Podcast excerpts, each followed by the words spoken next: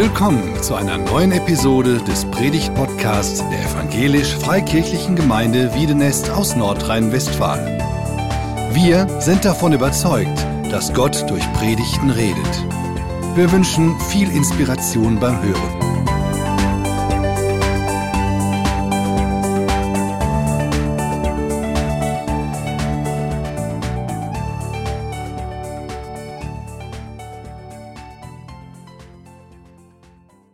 Viele von euch werden die Herrnhuter Losungen kennen oder die sogenannte Tageslosung. Das ist ein Vers, der seit, ich weiß gar nicht, über 100, über 200 Jahren für jeden Tag gezogen wird, gelost wird. Deswegen heißt das Losungen.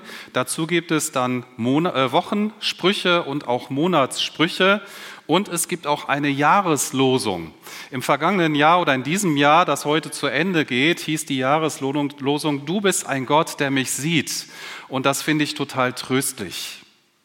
Es war ein Zuspruch, den wir für dieses Jahr mitbekommen haben.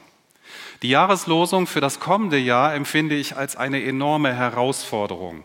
Sie ist schon hier am Beamer zu sehen.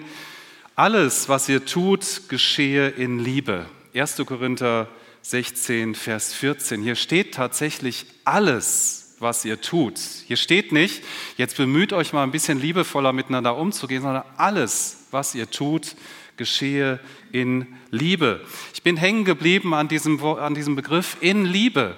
Und mir ist aufgefallen, es ist ein Unterschied, ob da steht aus Liebe oder in Liebe. Du kannst, kannst etwas aus Liebe tun, aber nicht in Liebe. Wenn ein geliebter Mensch dich bittet, das Klo zu putzen, weil er es gerade nicht schafft, dann kann es gut sein, dass du das aus Liebe tust, aber völlig lieblos, weil du diese Arbeit eigentlich überhaupt nicht magst. In Liebe bedeutet, du tust etwas aus Liebe zu jemandem, aber gleichzeitig liebevoll. In Liebe. Der Anlass, weshalb Paulus diesen Vers schreibt, am Ende seines ersten Briefs an die Korinther, war die Situation der Gemeinde.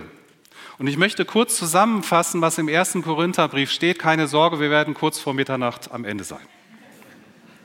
Nein, ich will einige Dinge rausgreifen, die deutlich machen, wie diese Gemeinde aufgestellt war. Im ersten Kapitel geht Paulus bereits darauf ein, dass es Parteiungen innerhalb der Gemeinde gab. Die einen haben gesagt, ich gehöre zu Paulus, die anderen haben gesagt, ich gehöre zu Apollos, die anderen haben gesagt, ich gehöre zu Petrus. Also jeder hat sich irgendwo einer großen Person oder einer bedeutenden Person, die diese Gemeinde mitgeprägt hat, zugeordnet. Und sie haben miteinander rivalisiert, wer denn wohl der Beste sei. Und die Allerfrommsten, die haben gesagt, und ich gehöre zu Christus. Ha, tot das mal. Also das war der Geist, der in dieser Gemeinde wehte. Es gab Gerichtsverfahren zwischen Christen aus derselben Gemeinde, die sind vor Gericht gezogen, um sich gegenseitig anzuklagen und Rechtsstreit zu führen. Es gab Rücksichtslosigkeit gegeneinander, Thema, das für uns vielleicht heute nicht mehr so aktuell ist, aber damals hochaktuell war, dass in Korinth Götzenopfer dargebracht worden sind und dieses Fleisch, was für die Götzenopfer geschlachtet worden ist, wurde nachher zum Verkauf, zum Essen angeboten. Und die Leute, die besonders fromm geprägt waren, die haben gesagt, das können wir nicht essen. Und die anderen haben gesagt, Christus hat uns doch frei gemacht, warum sollten wir das nicht essen? Und denen war völlig schnuppe, ob hier irgendjemand damit ein Problem hat oder nicht. Und Paulus sagt, nehmt aufeinander Rücksicht. Götzenopferfleisch mag für uns heute nicht mehr so aktuell sein, aber das Thema Rücksicht, das ist hochaktuell. Ein anderes Thema, die Korinther haben Abendmahl gefeiert, wir wollen nachher auch Abendmahl feiern. Ingo, das war noch nicht das Stichwort für euch. ähm, wir wollen nachher auch Abendmahl feiern. Die Korinther haben Abendmahl gefeiert und das wurde in der Regel so gefeiert, dass man miteinander Abend gegessen hat und in einem zweiten Teil des Abendessens dann als Gemeinschaft miteinander Abendessen ge gegessen hat. Jetzt gab es die Reichen, die hatten zu Hause ihre Sklaven, die das Klo putzten und die alle Hausarbeit noch erledigen mussten nach einem Arbeitstag. Die konnten abends frühzeitig in die Gemeinde kommen, sich miteinander treffen, die haben ordentlich gegessen. Und die armen Leute, die als Sklaven angestellt waren, die kamen auf den letzten Drücker oder sogar noch später, hatten nichts mehr essen können, kamen mit leerem Magen. Und die Reichen waren schon so weit fortgeschritten, dass sie schon beschwipst waren, schon besoffen waren. Und das war die Situation in Korinth. Und Paulus sagt, Leute, ihr, ihr feiert Gottes Liebe, ihr feiert das, was Jesus für euch getan hat. Seid ihr euch eigentlich im Klaren darüber, was ihr hier macht? Ihr geht sowas von lieblos miteinander um. Das geht nicht. Das passt überhaupt nicht zusammen. Dann war es so, dass die Korinther sich etwas darauf eingebildet hatten, welche Fähigkeiten Gott ihnen gegeben hatte. Geistesgaben. Und sie haben diese Gaben, die eigentlich Gott dazu gegeben hat, anderen zu dienen, dazu eingesetzt, sich selbst darzustellen, sich selbst zu präsentieren. Ha, guck mal, wie fromm ich bin. Ich kann in fremden Sprachen reden. In Sprachen, die kein anderer Mensch versteht, sondern das ist eine göttliche Sprache. Ich kann Menschen heilen. Sie haben das alles auf sich bezogen und zu ihrem eigenen Vorteil gegen andere benutzt, also Rivalisierung in allen Bereichen. Und genau in diesem, bei diesem Thema Geistesgaben spendiert Paulus diesem Brief drei ganze Kapitel. Die Kapitel 12 bis, bis 14. Und das mittlere Kapitel in diesem Abschnitt beschäftigt sich damit, dass das Wichtigste bei allem, was sie tun, die Liebe ist. Das Wichtigste bei allem, was sie tun, ist die Liebe. Und Paulus schreibt hier das sogenannte hohe Lied der Liebe ein, ein, ein Abschnitt, der gerne auf Hochzeiten zitiert wird, ein Abschnitt, in dem gerne illustriert wird, wie Gottes Liebe aussieht. Aber es geht hier nicht um Gottes Liebe, sondern es geht um die Liebe, die die Korinther zueinander haben sollen. Liebe im Sinn von Gott. Und Paulus beginnt diesen Abschnitt und sagt in Kapitel 13, wenn ich alle Sprachen, fremde Sprachen von Menschen durch Gottes Fähigkeit rede, oder sogar Sprachen von den Engeln, aber ich habe keine Liebe, dann ist das wie so ein Gong, vor den einer vorhaut und der vergeht und es, es hat keine Botschaft in sich. Es nützt nichts. Wenn ich prophetische Eingebungen habe, wenn ich Offenbarungen bekomme, wenn ich Erkenntnis habe, wenn ich Glaube habe, der Berge versetzt, aber keine Liebe, dann nützt es nichts. Paulus macht deutlich, Liebe ist nicht alles aber ohne Liebe ist alles nichts. Liebe ist nicht alles, aber ohne Liebe ist alles nichts. Und dann kommt dieses Lied über die Liebe, eine Erklärung von Liebe, so wie Gott sich die gedacht hat. Und ich lese diesen Abschnitt kurz vor. 1. Korinther 13, die Verse 4 bis 7. Liebe hat Geduld. Liebe ist freundlich. Sie kennt keinen Neid. Sie macht sich nicht wichtig und bläst sich nicht auf. Sie ist nicht taktlos und sucht nicht sich selbst. Sie lässt sich nicht reizen und trägt Böses nicht nach. Sie freut sich nicht, wenn Unrecht geschieht. Sie freut sich, wenn die Wahrheit siegt. Sie erträgt alles. Sie glaubt und hofft immer. Sie hält allem stand. Ich habe vorhin schon erwähnt, hier geht es nicht um Gottes Liebe, obwohl Gottes Liebe sicher so ist, sondern hier geht es darum, dass Paulus den Korinthern erstmal erklären muss, was bedeutet denn Liebe, wenn ich euch bitte, dass ihr liebevoll miteinander umgeht und die Gaben, die Gott euch gegeben hat, in Liebe ausübt. Das ist eine schön theoretische Beschreibung, aber sie wird sehr, sehr praktisch wenn du das Wort Liebe durch deinen Namen auswechselst. Ich mache das mal mit meinem Namen und du darfst deinen gerne einsetzen. Manuel hat Geduld. Manuel ist freundlich. Manuel kennt keinen Neid. Manuel macht sich nicht wichtig und bläht sich nicht, bläst sich nicht auf. Manuel ist nicht taktlos und sucht nicht sich selbst. Manuel lässt sich nicht reizen und trägt Böses nicht nach. Manuel freut sich nicht, wenn Unrecht geschieht. Manuel freut sich, wenn die Wahrheit siegt. Manuel erträgt alles. Er glaubt und hofft immer. Manuel hält allem stand. Wenn ich den Text so lese, dann merke ich, wie weit ich hinter diesem Anspruch zurück bin. Alles, was ihr tut, geschehe in Liebe. Und ich merke plötzlich, dass dieser Text sehr, sehr praktisch wird für mich. Alles, was ihr tut, geschehe in dieser Liebe. Wie ist das möglich, dass wir da hinkommen? Wir könnten jetzt beten, dass Gott uns Liebe schenkt, dass Gott uns mehr Liebe schenkt. Aber das ist ein Gebet, das wird nicht erhört werden. Warum? Weil in Römer 5, Vers 5 steht, dass die Liebe Gottes bereits in unsere Herzen ausgegossen ist durch den Heiligen Geist. Gott kann nicht mehr Liebe in uns reinfließen lassen, als er schon getan hat. Und wenn wir so beten, Gott schenkt mir mehr Liebe, dann geben wir die Verantwortung an Gott ab. Aber die Jahreslosung für kommendes Jahr ist eine Aufforderung an dich und an mich.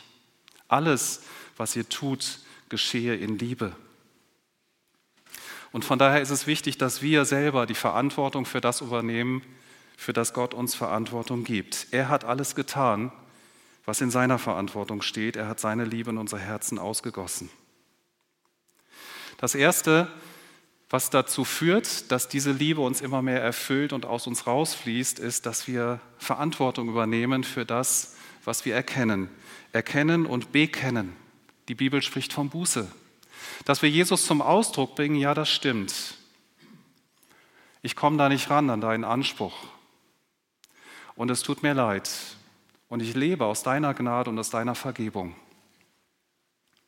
Das Zweite ist, dass ich eine Entscheidung treffe, ich will dieser Aufforderung gehorsam sein. In Johannes 15 sagt Jesus einmal, Liebe besteht darin, dass ihr meinen Geboten gehorcht. Das hören wir nicht so gerne, weil das für uns immer so direkt diese Glocke der Gesetzlichkeit klingelt. Aber Jesus sagt das. Liebe besteht darin, dass er meinen Geboten, meine Gebote haltet, dass ihr gehorsam seid.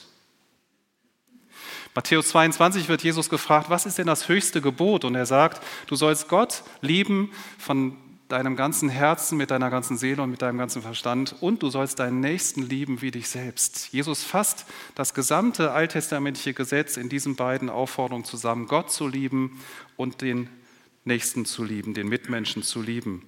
Johannes 13 sagt Jesus, ich gebe euch ein neues Gebot, sagt er zu seinen Jüngern, dass ihr einander liebt. Das heißt, wenn Paulus hier sagt, alles, was ihr tut, geschehe in Liebe, dann greift er nur in Anführungsstrichen das auf, was Jesus schon längst gesagt hat. Es geht darum, dass wir Gott lieben und dass wir unsere Mitmenschen lieben. Gehorsam. Und das erfordert eine Entscheidung. Ja, ich will. So wie bei einer Hochzeit. Die Gemeinde wird im Neuen Testament oft als Braut oder einige Male als Braut von Jesus bezeichnet. Und auf einer Hochzeit sagt man ja, ja, ich will, mit Gottes Hilfe. Und heute geht es darum, dass wir zu dieser Aufforderung, zu dieser bedingungslosen Liebe, zu dieser Liebe in allem, was wir tun, Ja sagen. Ja, ich will. Liebe wächst dadurch, dass wir Jesus ansehen und verwandelt werden. Im zweiten Brief an die Korinther, Kapitel 3, schreibt Paulus das, dass wir Jesus ansehen und dadurch verwandelt werden, dass wir verändert werden, indem wir uns mit ihm beschäftigen, indem wir ihn an uns wirken lassen indem wir ihn bekennen, an welchen Stellen wir versagt haben und ihm und seine Liebe immer wieder neu für uns annehmen. Und ein letzter Punkt, und damit komme ich zur Überleitung zu dem Abendmahl, das wir im weiteren Verlauf feiern werden. Im Abendmahl feiern wir genau das, dass Jesus alles gegeben hat, aus Liebe zu dir und zu mir. In allem, was Jesus getan hat, war Gottes Liebe sichtbar. Gott hat seine ganze Liebe in Jesus gezeigt gegenüber uns Menschen. Ich habe vor vielleicht 30 Jahren ein Bild gesehen und das hat mich so fasziniert, dass es mir heute noch vor Augen ist. Dieses Bild stellt Jesus dar, so wie wir es in evangelischen Kirchen oder Freikirchen kaum sehen, Jesus am Kreuz. Er hängt dort am Kreuz. Und darunter steht, ich habe Jesus gefragt, wie sehr liebst du mich?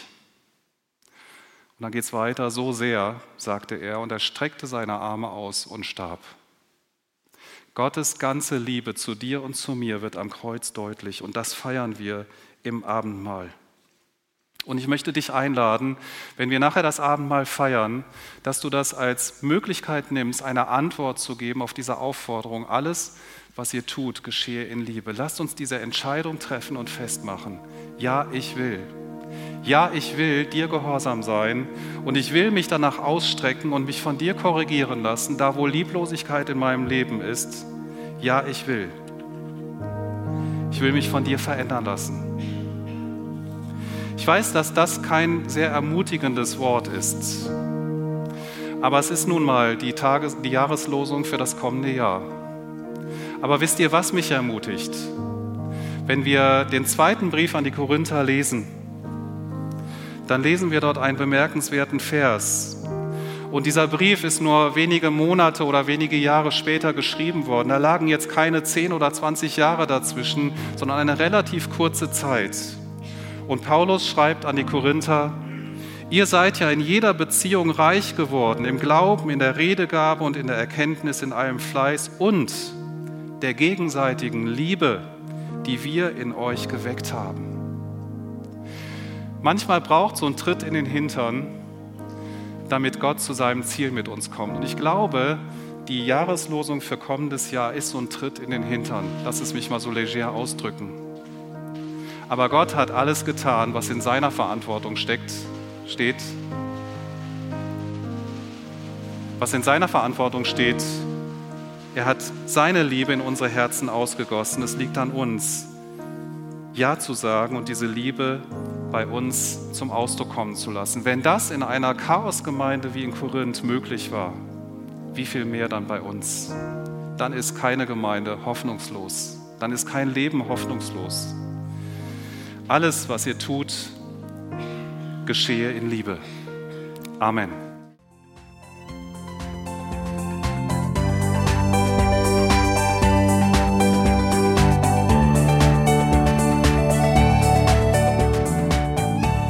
Sie hörten einen Predigt-Podcast der EFG Wiedenest. Weitere Predigten, Informationen zu Jesus Christus und zu unserer Gemeinde gibt es unter www.efg-wiedenest.de.